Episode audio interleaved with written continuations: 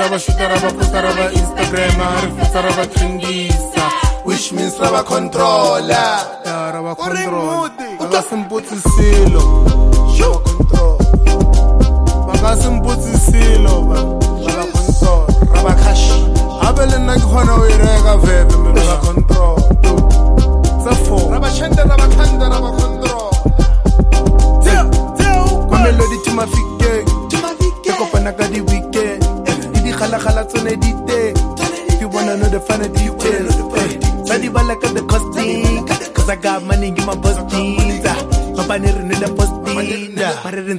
got the hunt wings. Yeah. When it comes to the sauce team, I'm a lot, yeah. Pull up in the post team. I'm a boss, don't I, don't I the hussy, yeah. And if it I keep posting, yeah. Was on 12 room Nandi, them lazy, eh, yeah. Chopping on some prime meat, in my rice, makes life stylish.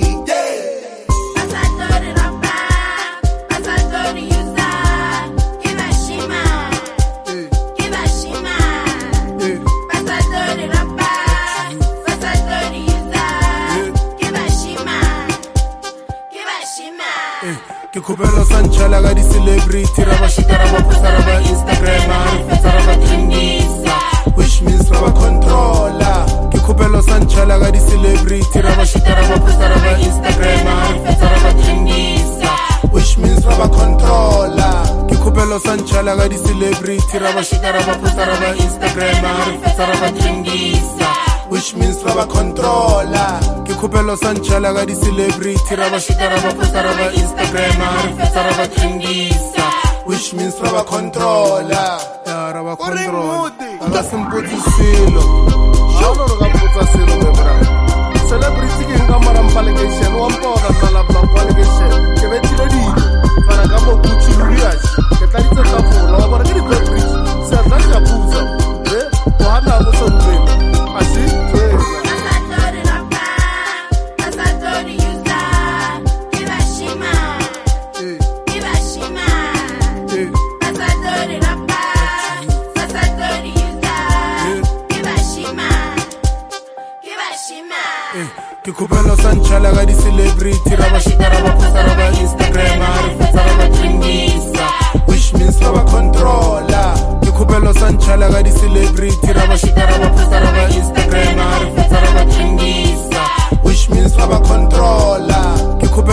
kudlala ka di-celebrity ra vaxika ra vaposa ra va instagram ra visa ra vatlingisa which means ra va controla ke khupelo sa nchala ka di-celebrity ra vaxika ra vaposa ra va instagram ra visa ra vatlingisa which means ra va controla u ring mudi khupelo sa mputsa ka mphono wa kespa nyuvesi wo tlhama kespa wa valele kufanele King Bendy, King Bendy, yeah. Ashi 63. Why go not on Peru? Papa, ya banga Peru. Peru Papa. Eh, Lene o somebody o mutsa ke le dae biye biye za yang mabra. Ke tla za tafula ga ofela ga di sero. Ene rapatela na kwa re mala ta. Every June ketsa. Siri sero go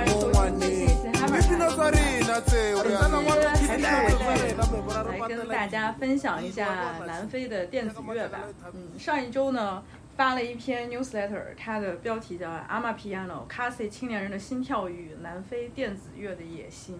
不知道大家有没有读？呃，我觉得像这种分享音乐，主要是介绍音乐风格的，呃，这种内容还是放到播客里边讲一期，然后把音乐插进去，会让大家听起来更爽一些。就像我之前写的那个尼日利亚的 Alt Movement，呃，这篇文章，呃，这期播客，那我就按照这个文章的顺序再跟大家讲一些。如果想到了一些可以补充的内容，我会直接说，然后也会把我自己挑选的非常喜欢的南非音乐或者阿玛皮亚诺音乐，呃，放到播客里边，希望大家能喜欢。呃，咱们肯定是要先从 Drake 的这个新专辑，然后还有 Beyonce 目前只试出了先行单曲的《Break My Soul》开始说。呃，大家都会因为这两个音乐人突然开始尝试这个 House 音乐，觉得今年可能是 House 回潮了。就比如说 Drake 的这个专辑《Honestly Never Mind》，在上线第一天，它就是作为电子音乐专辑破了 Apple Music 的首日记录。呃，还有像 Beyonce 的这个《Break My Soul》，它也是非常明显的这个 House。我记得 Drake 在发了这张专辑的时候，很多人还就是开玩笑的说：“啊，怎么发这么一张专辑？听起来像什么呃，H and M 像这种快时尚店里边放的音乐。”就是让他看起来好像嗯不是那种 hip hop 音乐人应该做的那种。虽然丫丫的形象一直还是就是比比较柔软、比较 soft 的那种人啊，但是大家还是就会觉得这一整张专辑为什么风格又大变？但其实，呃，我自己听 Drake 这张专辑我还是挺喜欢的，我觉得比他上一张好得多了。上一张那个我唯一有记忆点的就是和 Twenty One Savage 的 Knife Talk，其他的音乐、其他歌我其实真的嗯就还好吧。而且呃上一张我感觉他的那个矫情劲儿啊，嗯就是更加过分了，实在是不喜欢这样的小丫丫。嗯，所以这一张在这个 House 音乐的节奏里听的我还是挺爽的，有有很多非常出彩的歌曲。呃我觉得，如果你有跟我一样的习惯，就是专辑出来之后，呃，会看一下那个 credit list 的话，你也会发现 Drake 的这张新专辑有很多都是南非的电子音乐人，更准确一点说是南非的 House 音乐制作人 Black Coffee 制作的。Black Coffee 其实对于比较熟悉 Drake 的人来说，应该不是很陌生，因为在2017年的 More Life 这张。我印象中是这一张里啊，Black Coffee 是第一次跟 Drake 合作，呃，那个 Get It Together 这这首歌还有 George Smith，就是 More Life 这张专辑，它呃这首歌当时就是让 George Smith 和 Black Coffee 打入了美国主流市场嘛，他们因因为这个一下就火了。呃，Black Coffee 其实我在那个 Newsletter 里边还没有细说。就是我觉得它跟我想说的阿玛皮亚诺其实还不太一样，但是我可以在这儿简单的说一下。我觉得 Black Coffee 其实在美国的主流，它应该是已经比较火了，或者说大家都知道。嗯，而且我自己感觉啊，就是 Black Coffee 它自从开始进入美国主流市场之后，它的音乐其实南非的那个味道并不是那么重了，跟他早些年零零年代初。他发的那些专辑相比，他现在的专辑你都听不出来他是来自于南非的。再加上他今年二二年刚获得格莱美最佳跳舞音乐的那张专辑，嗯，我我实在是就我个人来说，我并不是十分喜欢，因为我更喜欢他早期的一些作品，就是非常纯正的那种 Afro House。然后说 Beyonce 的话，我觉得。呃，Beyonce 的《Break My Soul》，它这个 House，如果说想是预告它接下来的这个新专辑，也是以 House 为主要风格元素的专辑，我也一点儿都不惊讶，因为我觉得 Beyonce 从《狮子王》这张原声开始，他就已经尝试跟很多不同风格的非洲艺术家在合作了。我在尼日利亚这一期里也专门讲到过，嗯，他合作的尼日利亚音乐人都是真的非常会挑人。呃，在那个《狮子王》这张原声里边呢，他还有一首比较大热的这种单曲吧，《My Power》。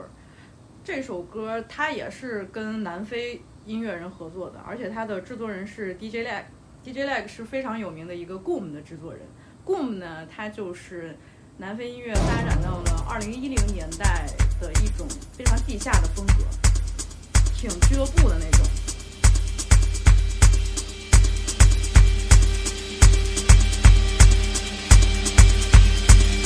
never take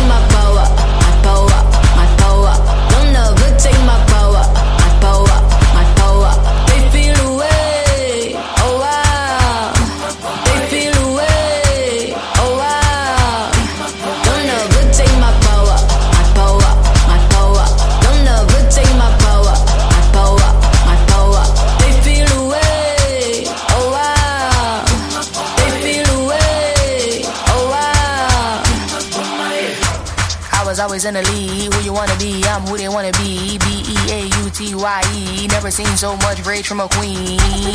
Rage from a queen. Queen so strong, thought she was a machine. Girl of your dreams, Sinclair regime. Turn to the max, can't forget Maxine. Refer to me as a goddess. I'm tired of being modest. 100 degrees the hottest. If we're being honest, ebony antibiotics. Black people win. They say we being demonic. Angel in disguise. I hate I have to disguise it. Why you gotta despise it? Rich in the mind is why I'm making deposits. Carry all the power. It's time to realize it.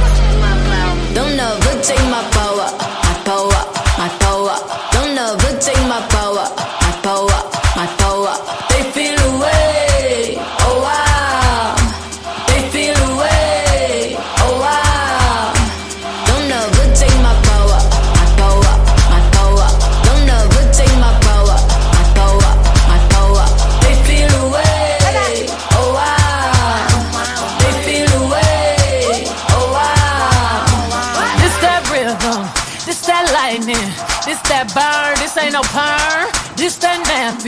this that herb, this that kinfolk, this that skinfolk, this that war, this that bloodline on the front line, ready for war. Where you gonna run? Get loose, get low, get low. Why you get loose, get loose, get low,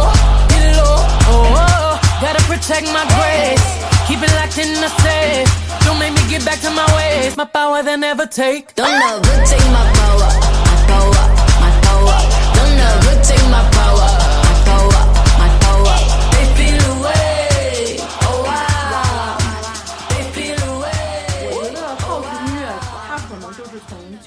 开始，在主流范围内开始出现了后退的趋势。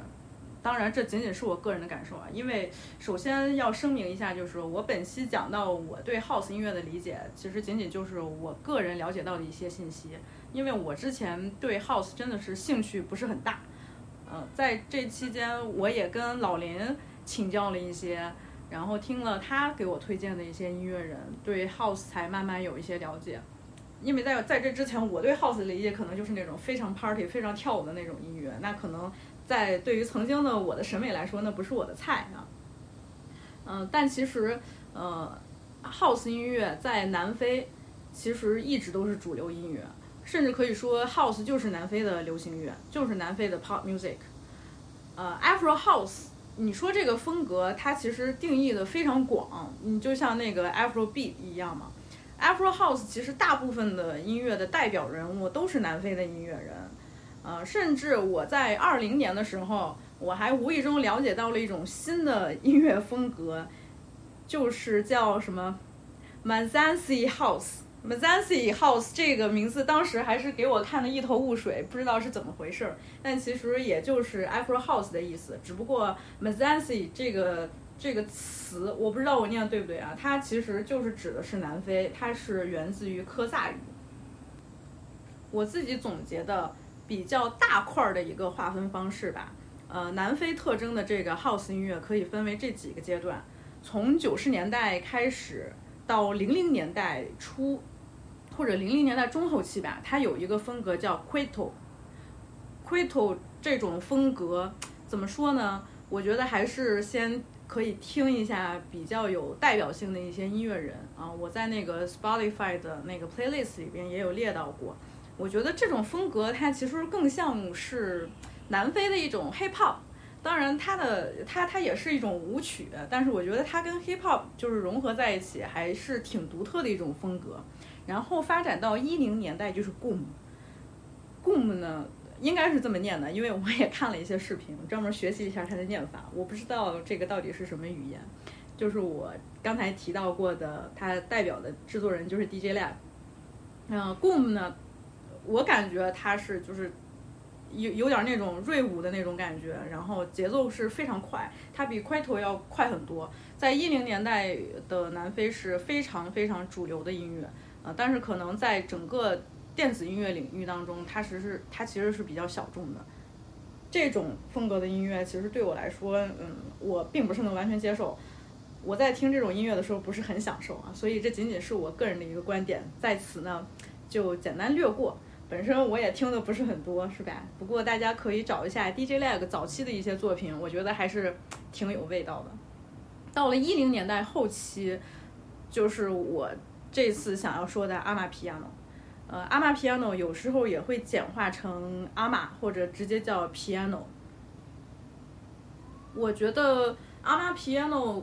跟那个我之前说的尼日利亚的 alti 一样，我不知道应该怎么去定义它，而且我也不知道大家有没有发现啊，就是经常会，嗯，目前会出现一些各种各样的那种风格呀，一些新奇的词儿啊。你问一些人，你说啊这是什么，他们就会告诉你，啊、什么什么东西，它不仅仅是一种 music genre，它也是一种 lifestyle。大家其实都会这么说，因为可能现在呃音乐，尤其是比较呃有个性的那种、有代表性的这种新的风格出现的时候，大家不仅仅是把它当成一种流派来看待，它代表的一种呃参与人的这种生活方式啊，它整个场景啊什么的，大家都不呃都会用一种什么啊，这是一种 lifestyle 来简单的带带过。我觉得这么说其实已经有点土了，就我觉得啊。虽然你你会看到有很多视频采访里边一些音乐人说阿玛 piano is a lifestyle，但这话说了等于没说，是吧？那这种这种音乐风格到底是什么呢？我觉得还是通过音乐来了解，然后加上我自己个人的一些想法跟大家分享，可能会更直观一些。嗯，我其实，在听阿玛 piano 大概。再加上准备这个 newsletter 和这个播客大概有两个多月了，因为我是今年年初我才知道有这么一种风格的，嗯，可能也是上一次在做完尼日利亚音乐的时候，发现哎，非洲有很多新的这种音乐风格，挺值得我去好好琢磨琢磨的。然后顺理成章的就到了南非这一块领域。南非呢，它本身它的那个文化也是非常独特了。我其实比较早我就知道南非它是一个 dance nation，它这个国家都非常喜欢跳舞，而且我之前也看过一些就是南非当地的那种呃喜剧浪漫爱情电影，嗯，觉得他们那边的那种跳舞的那种氛围也是非常有意思。所以我最开始在了解到南非跳舞音乐的时候，我可能还是呃就是像我刚才说的那个像那种南非 house。Mazansi House 听了听了一些这种风格的一些代表人物。你现在让我说 Mazansi House 到底是一个什么呢？我其实也跟你说不清楚。我觉得啊，那就是 Afrobeat 的 House 音乐吧，只能这么概括的说。然后我接下来开始知道 Amapiano 这个词儿的时候，嗯，应该是在哪个流媒体平台上有专门的这么一个主题歌单。或者说，那还是 Apple Music，它有这些电台采访节目，从那个介绍非洲音乐人开始，慢慢了解到了这些东西。从呃这个音乐本身来切入的话，我觉得听了一段时间阿玛 piano，我觉得它有一个非常重要的特征，就是它每一首歌开始都是会有一段很重的 shaker，而且这个 shaker 是从头到尾它都很重，就是很明显。一般在电子音乐里边，shaker 这个声音它其实是非常普遍的，但是在阿玛 piano 里面，它的那个角色成分还是比较大的。像这种非洲的节奏，那必然就不用多说了。这种非洲的节奏，你其实一听你就知道，嗯，跟美国的主流音乐它的差别在哪里。然后，呃，我特别想推荐一个音乐人，就是。被称为阿玛皮亚诺 King 的 Capsa d i s m o 其实我一开始在想要去了解阿玛皮亚诺的时候，我并没有说真的很想深入的去听它，我只是把它当成一个新的风格。就是 Capsa d i s m o 他有一首歌抓住了我的注意力，让我觉得我非常有兴趣，想要好好的了解一下具体什么是阿玛皮亚诺，他在南非的发展的情况呀，还有呃跟他相关。的一些背景，这首歌就是一个我不会读的名字，非常难念，叫什么来着？Z Y Nigley，我不知道我读的对不对，因为我只能从歌里边，然后简短的截取一下它是怎么发音的这个。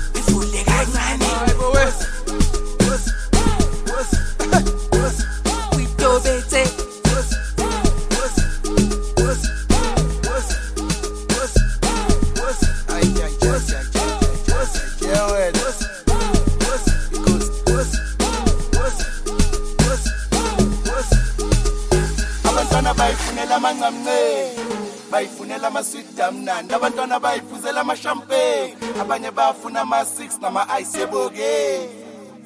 banige, yeboge asibileni abantwana bayifunela amancancela bayifunela amaswidi amnandi abantwana bayifuzela amashampagne abanye bayafuna ama-6 nama-ice. Yeboke banike. Yeboge, wewe we qobhosa le nto sizibendi imali yesikhashana. Eh, eh, umashonisa uzosithinta kumele sobadala eh, amabhodlela ungawabiza ubhameni umngani wami. Kukhale samla lesamba kusasa.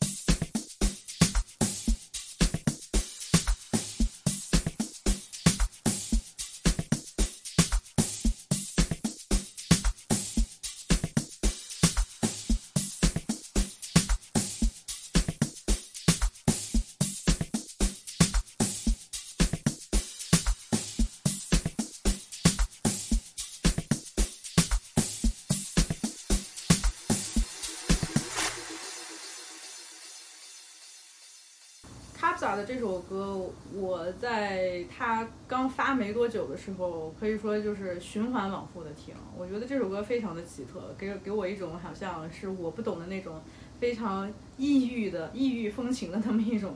一一种感受吧，就感觉像好像南非南非练鼓似的。就开玩笑啊，就是我个人瞎比喻，嗯。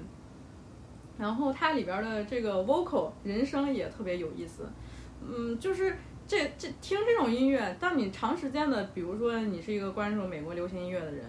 嗯，关注美国主流 hip hop 的人，在你长时间的在这种音乐氛围里面，你突然听到南非的这种音乐，而且它就是它的那个独特点和记忆点会非常的有冲击力，那真的是，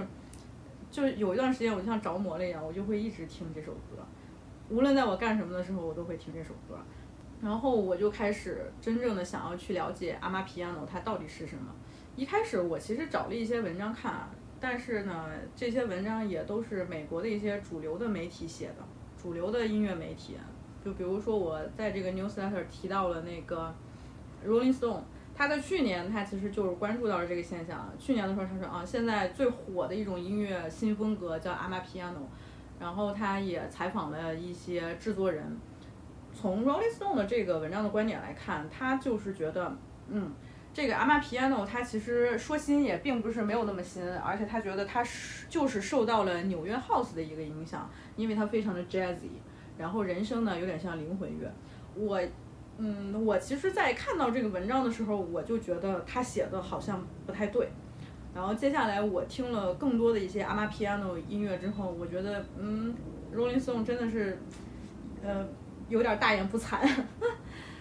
就像这种非洲音乐或者非洲文化场景，首先我觉得就是嗯，美国媒体写的它就是不对。当然我也不能说我说的不对啊，但是我我总是觉得你以一个自己是这么一个文化中心的这么一个角度来讲的话，那你当然了很多流行音乐都是受到了美国流行音乐的影响，但是阿玛皮亚诺它有非常。独特的那些地方，其实并不是说直接就是受到纽约 House 的影响，嗯，就比如说我从老林这边获取到的信息，或者我自己的学习，我觉得像最开始 House 音乐的起源地芝加哥，或者后来纽约的这种 House，它还是建立在传统的 Funk Soul 的基础上，它的这种律动感、这种 Groovy 的这种感觉，我觉得和像这种南非的非洲节奏的这种跳舞音乐完全不一样。而且你就说它很 jazzy 什么什么的，呃，非要把它说是受到了纽约 house 的影响，就是有点儿特别牵强。你要是就是追根溯源，那肯定的有很跳舞音乐的这些，那肯定就是最最早从芝加哥音乐，然后到纽约的 house 这种音乐传过来的，慢慢的一代一代的进化。你要非说它有一个。老祖宗的话，那说不定会追溯到这里。但是发展到现在，它其实那个影响并不是非常直接的，因为阿玛皮亚诺，呃，我看了一些南非当地的这种音乐人的采访呀，还有南非当地的这种文化音乐媒体，他们对阿玛皮亚诺的这种讲解，其实都是说，嗯，这就是直接来自于奎托音乐。奎托就是我刚才说的，从九十年代开始，一直到零零年代中后期，它存在的这么一种南非跳舞音乐。只不过为什么要叫这个名字呢？我后来知道了，piano 是因为它在这个音乐里边会加入很多的电钢琴的声音。那阿玛，我至今我也不知道为什么要叫阿阿玛，可能是来自于他们某种语言吧。因为在南非，它当地的这个语言非常多，除了有什么南非荷兰语，呃，然后还有什么呃祖鲁语，像其他这种语言，就是呃分布的非常广广泛，然后也不是说。大家的这个官方语言都是固定的，一个人会很多种语言，或者不同的地区都说着不一样的语言，这个是非常常见的。嗯，原谅我没有文化，我确实没有在这一块儿能得到什么有用的信息。主要是语言真的就这一块儿就给咱难住了，是吧？所以我只能就是把我目前了解到的信息来分享给大家。嗯，然后我在 newsletter 里边推荐了，呃，也是二零零七年的一个作品，就是。我非常喜欢的一张《Quito》，这个音乐我觉得它有点有点点像 Hip Hop 了。在南非，其实跳舞音乐和 Hip Hop 音乐它有一点点就是互相打架、互相竞争的这么一个意思。这一块呢，呃，我具体也并不是说非常深入的了解，或者说真的是身处于这个文化场景之中。但是我从我能尽量，我是在那个南非的一些音乐媒体当中得到的信息是这样的。而 Quito 其实发展到最后，它跟 Hip Hop 的融合会非常多。而我推荐的这张专辑叫 Speaky 二零零七年的这个 Habashi，，我真的不知道这个应该怎么念，嗯。我在听这张音乐的感受，我确实是觉得，嗯，你可以感受到是纽约 house 的这种 g r o o 不过它跟 hip hop 的融合也是非常明显的。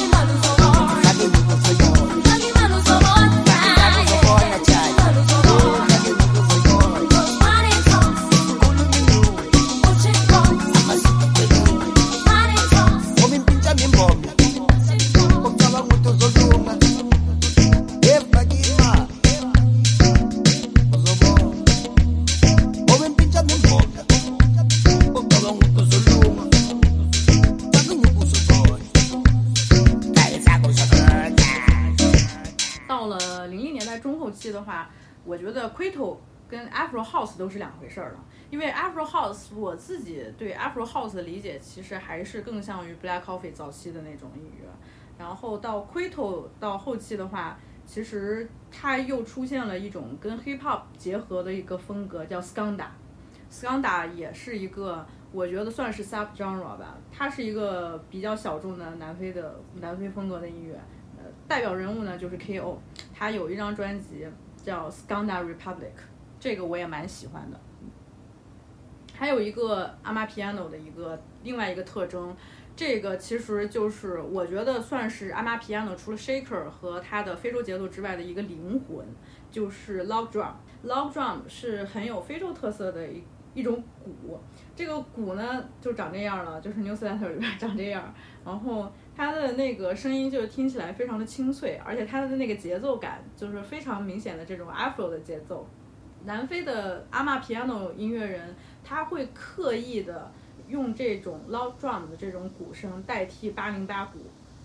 我觉得这就是让阿玛皮亚诺它嗯非常独特的一点吧。然后我还提到了，就是说，呃，美国的主流媒体它可能也一直就是会在关注非洲有哪些新的风格产生，他们总是会把阿玛皮亚诺和 Afro House 混为一谈。或者说认为阿玛就是 Afro House 的一个新的分支，我表达了说这个观点我其实无法苟同。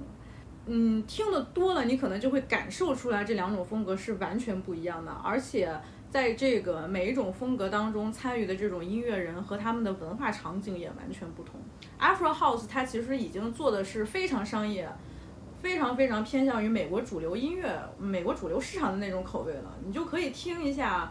呃，Black Coffee 可能从一零年代开始，他做的音乐，嗯，非洲味儿是越来越少，越来越少，直到今年获得格莱美的那张专辑，你几乎就听不出来他是，呃，有这种 Afro 节奏。或者你根本听不出来，他就是一个 Afro 的的来自于南非的这么一个音乐制作人。尤其是他和 Diplo 开始深入合作之后，我觉得 像 Diplo 这个人，嗯，他他其实就是玩的是非常商业的嘛。他特别知道美国主流电子音乐市场喜欢的口味是什么。然后像 Black Coffee 他后来合作的这些音乐人，其实也并不是说都是有南非这种音乐特征的。他会跟很多主流音乐人合作。那 Drake 当然就是其中之一。不过 Drake 今年的这一张，呃，他还是保留了一些南非电子音乐的这种特征。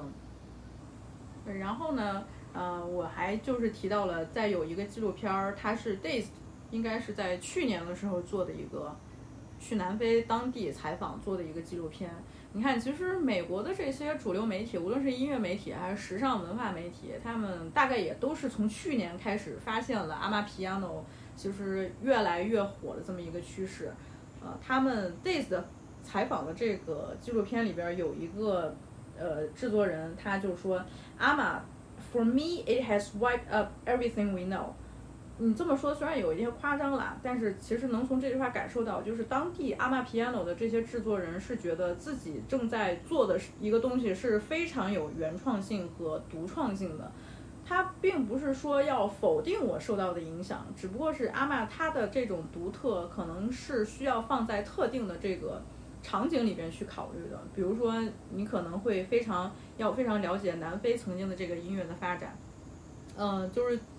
据我所知吧，在南非其实 house 音乐就是传统的他们传统那种南非的 house 音乐，其实是还是挺霸道的，而且他们那种俱乐部也非常的势利眼。舞曲音乐里边的这个鄙视链也是挺值得说的一呃一一个话题，但是我真是不了解，可能未来我了解的话，我我可以找老林来说一下。我觉得就是阿玛皮亚诺有南非跳舞音乐这个根源。但是本质上呢，它其实还是非常属于南非的音乐，不是局限于 house 的。也就是说，我们不需要特别的在乎说阿玛皮亚诺其实是来自于纽约的 house，或者是芝加哥的 house。我觉得他们南非的音乐人，尤其是参与到阿玛皮亚诺这个场景当中的音乐人，有这么一个词叫 yanos。那么这些 yanos 呢，它最重要的一个背景是什么？他们都来自于南非的 township。那说到这个 township。呃，这是我接下来另外一个话题。我觉得，township 和阿玛皮亚诺它是互相成就、融为一体。你没有办法在说阿玛 piano 的时候，你不提到 township。township 这个词在南非它是有特定意义的，它是南非的种族隔离制延续到现在的产生的一个后果。因为在一九四八年到一九九四年期间执政的这个南非国民党，他是将种族隔离写进了法律，他是明明白白、明目张胆的把种族隔离写进了法律。他在法律上的诸多呃方面，比如说在土地划分、商业、政治权利，呃，细分到公民的每生活的方方面面，把这些东西全都分成了黑和白。是用肤色和族裔把南非这个国家分割成了由少数白人统治其他族裔的这个国家。少数白裔呢，其实叫 African 还是叫什么？就是咱们就是阿非利卡人。关于南非的种族隔离，我觉得也是一个非常值得大家去学习的一段历史吧。这一段历史呢，可能你追溯到很久很久以前。我觉得南非的这个种族隔离制度还是一个比较独特的。值得去了解的一个信息和历史背景，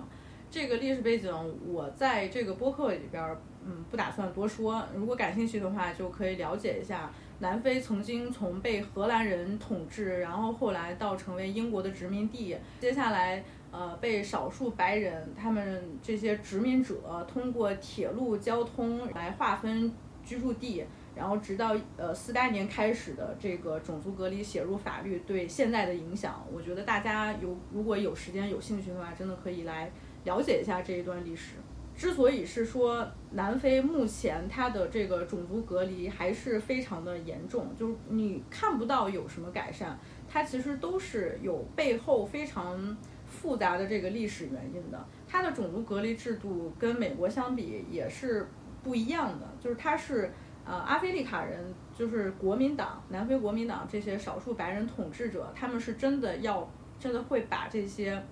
呃，种族隔离的这种要求写到了法律里。它规定了哪些人，黑人就是不能在白人的区域居住，或者呃，黑人根本就没有像白人同等的权利，是明目张胆的在种族歧视，并且这个后果一直延续到现在的话。就是咱们可能都会觉得南非是非洲非常大的一个经济体，它发展特别好，它的那些重要城市都已经非常国际化了。但是这些城市其实都是由于之前曾经是只有是白人才有资格在这片土地上进行这些商业发展，最后才达成的这么一个国际化的一个影响力。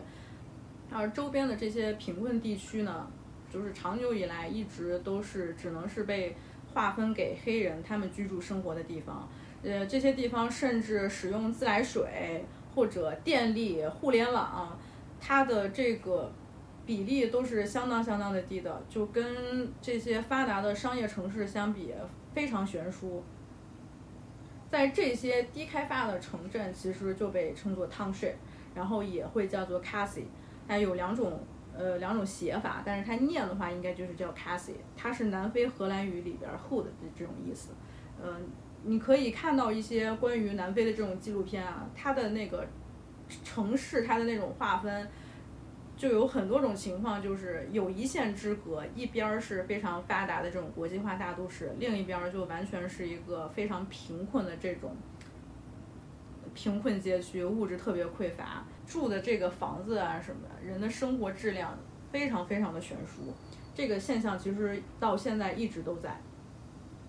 阿玛皮亚诺其实就是诞生在这个 township 里边的，每一个阿玛皮亚诺的音乐人都会非常骄傲的说，阿玛就是我们的 township 文化，它是我们南非人表达自由的声音。所以我才说，要了解阿玛皮亚诺音乐，你必须得了解 township 真正是什么。对于阿玛皮亚诺的音乐人来说，他们其实能利用的东西非常非常的少，哪怕是到现在，你觉得都，呃，非洲现在不是也开始慢慢发展的很好了吗？但是在南非，真实的情况其实可可能也不是这样的。嗯，每一个在 township 里边生活的人，他们都是用自己有限的条件来做音乐，呃，很多人他们会为了做音乐要付出的代价非常的大，就比如说像 Kabza。我非常喜欢的 Kabza Dismal，他在纪录片的采访里都不会说英语，我也不知道他说的是哪种语言。卡普萨在那个采访里边就说，他其实就是从小受到这种跳舞音乐的影响，然后觉得自己可以做音乐。在刚开始制作音乐的时候，不会用 FL Studio，他连操作界面都看不懂，因为这个软件的操作界面可能是英语的，他都不知道这个软件是干什么的。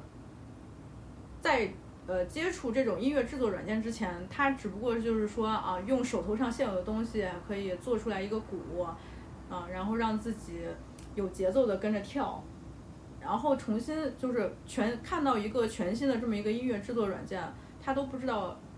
开始怎么下手，就是无从下手。他觉得他就说，嗯，我自己就是 press anything，我看到什么我就去试一试，然后成为了阿玛 Piano King。我觉得这种精神。就是直到一直到现在还有这种人在这么刻苦的、这么顽强的在只做一件事情，让我觉得就是很难得。而且像很多南非的嗯音乐人，他们并不是说真的有多好的条件啊，你能看到他们制作的这个环境用的都其实是非常普通的这种制作的设备。嗯 c a p s a 他说他之前呃用手里边那种 mixer，甚至连低音他都控制不了，但是呢，他就是在这些有限的条件里边自己鼓捣自己琢磨出来的阿玛皮亚诺音乐。而且我刚才也说了嘛，就是在南非主流吧，House 音乐其实是占统治地位的。最开始的阿玛皮亚诺 DJ 这些音乐人，他们做的这些歌，根本就没有机会去俱乐部里边放。那他们怎么办呢？就只能是说，呃，也是通过这种线上的网站发布自己的 mixtape，然后通过自己的社群去传播出去。他们主要的社群其实就。呃，一开始就是 Instagram 呀，像 WhatsApp 呀，像这种连接社区的这种软件，然后他们就形成了自己分享音乐的这么一个社群。当然，阿玛 Piano 慢慢的开始呃在当地走向主流，最重要的还是要靠当地的这种电台 DJ 来推广。像有一个非常重要的电台 DJ，呃，DJ Da Crook，他就起到了非常重要的一个作用。在阿玛发展初期都没有人看好的时候，这个 DJ 他就非常愿意跟本地的这种阿玛音乐人合作。这些音乐人呢，不管自己就是做的这个作品，可能就会觉得很粗糙，就你一听就好像挺玩具的那种 DIY 的 demo。但是呢，他们都会发给这个 DJ，DJ 就是能从这些看起来非常粗糙的、不精致、不完整的这种音乐中，发现阿玛 piano 它。有趣的，或者它的独特性，他愿意在自己的电台节目里边推广这种音乐，推广这些音乐人。而且还有一个很有意思的现象，就是在 Township 里边，或许你的条件真的很有限，但是大家都能利用自己可以得到的互联网资源，把阿玛 Piano 这种音乐，或者说阿玛它本身这种文化，在社交网络上传播出去。呃，阿玛皮亚诺在南非，或者说慢慢的开始在世界都有了影响力。我觉得最重要的还是在 Instagram，像这种社交网络平台上，呃，当地人这种自发的传播，有很多呃，在美国主流都比较有名的一些阿玛的音乐，其实都是在 Instagram 上最先火起来的。它当然也是会配合社交网络上内容传播的这种属性啊，就比如说你的音乐肯定要配一段非常独特的舞蹈。这个舞蹈也是他们当地，呃，每出现一个潮流，然后就会配相应的这种舞蹈，就是很很像 challenge 嘛，什么抖音 挑战赛之类的。我看到最早的有一个 challenge 叫什么什么 bottle dance，就是有一个人在舞池当中，呃，他手里边拿着一瓶科罗娜啤酒喝完了，然后这个人就手里边拿着这个啤酒就开始自创了一段舞蹈，特别有意思。然后还有一个像呃什么。Papers 呀，还是什么的这种这种老哥也特别逗，是一个大胖子，然后他会做出一些很奇怪的这种动作，叫什么 Papers Dance，就伴随着阿玛 Piano 这个音乐，就是通过这种非常具有传播力的社交网络内容，阿玛 Piano 慢慢的开始在当地变成了主流，然后开始走出了南非，开始影响到了美国，嗯。所以呢，我觉得阿玛皮亚诺它的有一个独特性，就是它确实是从无到有，然后有这种 township 的年轻人，他这种 hustle 的精神，我觉得这个精神内核是他这种音乐风格或者说是这种文化 lifestyle 非常重要的一个一个东西。参与其中的创作者都为自己骄傲，哪怕就是我们的街区，我们生活的这个地方，它非常的贫困，它的资源缺乏，但是我为我们的文化骄傲，因为我们在这个贫困的 c a s 里创造出了属于我们自己的文化。这种精神，这种文化，让我们觉得自己有了掌控的权利。它是我们的自由之声，它是南非现在在生活在 c a s i 的 Township 里边这些年轻人的一种心跳。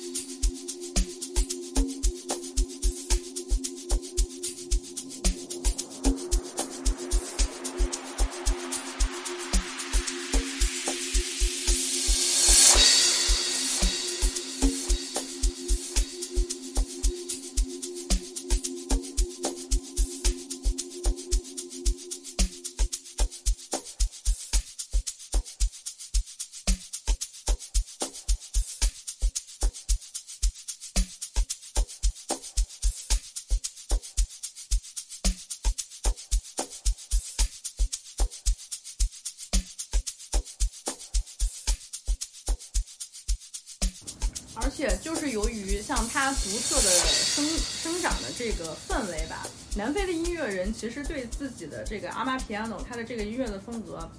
所有权是非常非常在意的，他很保护自己的这种文化。呃，举个例子，二零二一年 Jordan Smith 他推出了一首单曲叫 All of This，他请来了一个制作人叫 Guilty Beats，这个人他好像是来自于加拿大吧，我记得是西非的一个国家。然后 Jordan 在宣传的时候，他就说 Piano to the world 这句话，还有他这个这这首单曲里边用到的阿玛 piano 的这个元素，让很多南非的 DJ 和乐迷都表示出了不满啊，因为首先第一，当然是因为这个制作人 Guilty Beats 他根本就不是南非人啊，虽然他是非洲的，但是他不是南非人。呃，这些阿玛 DJ 他觉得这个这个制作人代表不了南非的音乐。还有一个就是 Georgia 的这首歌，它确实你能听到很明显的阿玛 piano 的元素，就比如说里边的这个鼓，还有它的节奏，它的用的这些声音，嗯，你听起来好像啊，确实很很阿玛。但是对于南非的阿玛 piano 场景里边这些 Yanos 来说啊，就觉得嗯，我们这个你这个就是文化挪用，是你在利用我们的文化，我们是被剥削了。Yanos 我刚才解释了嘛，其实就是一个我也不知道是什么语言的词啊，它代表的就是呃特定的是阿玛 piano 这个场景里边的人和他的乐迷，也就是一个比较笼统概括的词，嗯。所以说，你说到这儿，其实确实阿玛 piano 它的意义已经不仅仅是一种风格啊、流派这种范围。我觉得你要了解阿玛 piano，你首先肯定还是要我说的，你比比较理解它可能出自这个背景，它是 township 文化，然后还有整个电子音乐在南非的这个发展有一个大致的了解，你能明白它发展到现在阿玛 piano 它的独特性和原创性到底在哪。嗯，那对于 George Smith。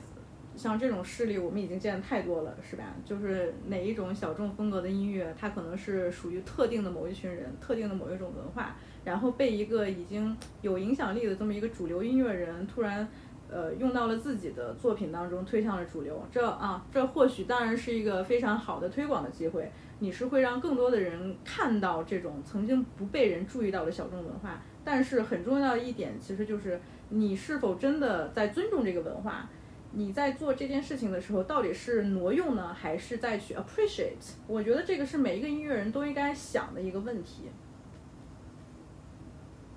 那到了今年，我觉得阿玛 piano 它已经在我看来啊，仅仅是在我看来，它其实是已经非常的国际化，能在国际上引发很多的讨论和关注度。你就看像它的那个当地的 TikTok。他们那些伴随着阿玛音乐跳舞的那种 challenge 呀，或者说你在更主流一些像这种流媒体平台，呃，Spotify 的这个主题歌单阿玛 Piano Groups，在全球总共有了超过五千万的流播量。这个数据是应该是今年几个月前 CNN 的一个数据。然后社交平台上关于阿玛 Piano 这个 hashtag 这个相关的话题，呃，所有的平台加起来的这种总浏览量，可能就是 TikTok。和 Instagram 为主吧，像这种社交网络平台上关于阿玛的内容已经浏览量有十多亿。我觉得它其实就是已经是一个现在的当今的一个流行文化，它就是一个 movement。呃，尤其是在今年吧，可能是由于我觉得是嗯流媒体平台算法的推荐还是怎么着，我总觉得我不管在哪儿，我看到的关于阿玛的内容是越来越多。所以就可能我个人感受到，今年就是阿玛皮亚诺非常爆火的一年。当然，它从二零年就已经开始有了这种火的趋势了。呃，接下来我还在这个 newsletter 里边推荐了一些我喜欢的阿玛皮亚诺音乐人，都非常的厉害。呃，还有我附上了我自己挑选的一些南非音乐的这个歌单，在 Spotify playlist，不仅有阿玛，还有我喜欢的一些 Quito、Goom，还有 Afro House。还有两个大概可以了解到阿玛 piano 和南非当地阿玛音乐人的这么个生活状态的两个纪录片，也可以推荐大家看一下。嗯，啊，那本期内容就先讲到这里。我觉得听歌是最重要的。所以呢，就简单的把这个 newsletter 又给大家顺了一遍，希望大家能享受这个南非的阿玛皮亚诺音乐。